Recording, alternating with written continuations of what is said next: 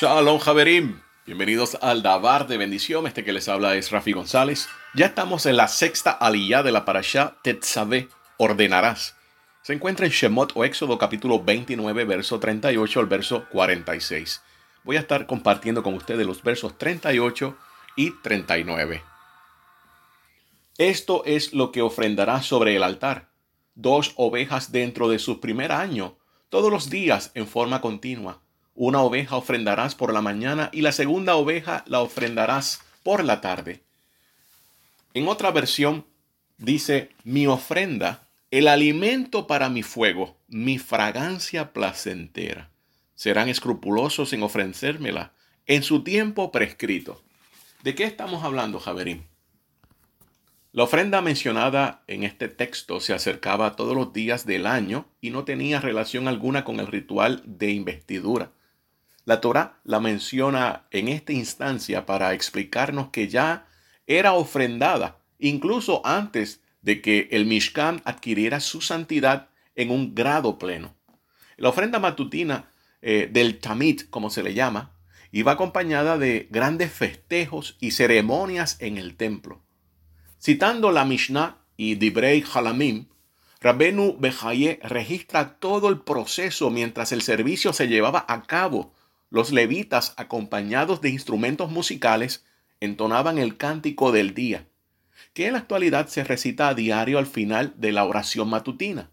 Y una vez que se concluía el servicio, todos se inclinaban en señal de reverencia, incluso el rey, si es que estaba presente.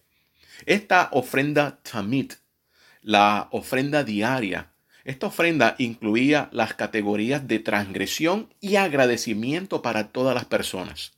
No estaba limitada para los días festivos. Era algo de todos los días y el nombre Tamit significa perpetua, o sea, la ofrenda perpetua. Este ritual diario era una señal para que las personas de que Hashem estaba en medio de ellos era un recordatorio constante de obedecer el convenio. Y ese constante flujo que se veía hacia el altar también presentaba la santidad de todo el asunto y reforzaba el rol de los Kohanim, de los sacerdotes, como profesionales religiosos. Habíamos hablado al principio de esta semana de que este altar exterior, también llamado altar de cobre, representaba la autoridad del Todopoderoso en la tierra. Y aunque nosotros no podamos entender plenamente, tenemos que eh, ver si podemos conocer de que todos estos asuntos de los ritos, de la sangre, etcétera, como mencioné en el día de ayer, tenían que ver con la entrada a otra dimensión espiritual, y en este caso es la dimensión del Todopoderoso. Y cuando hablamos de espacios sagrados, hablamos de santidad, eh, hay muchas regulaciones y todo esto es muy estricto. Ya hoy en día no existe un altar, pero tenemos la esperanza de que pronto surja ese altar, como lo encontramos eh, profetizado en Daniel, que habla que el tamir, ese fuego del altar que no se puede apagar, va a volver a resurgir antes de que llegue el Mashiach.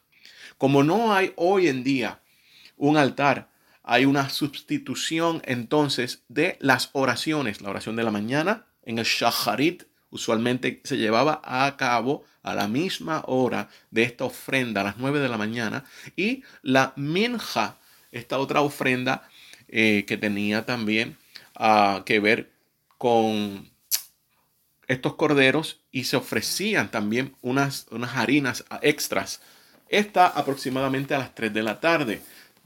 Ahora, el profeta Oseas habla, le llama la atención a Efraín, y esto lo vamos a encontrar en el capítulo 14 de Oseas. Voy a leerle verso 1 al verso número 2. Y dice, oh Israel, vuélvete a Hashem tu Elohim, pues has caído por tu iniquidad.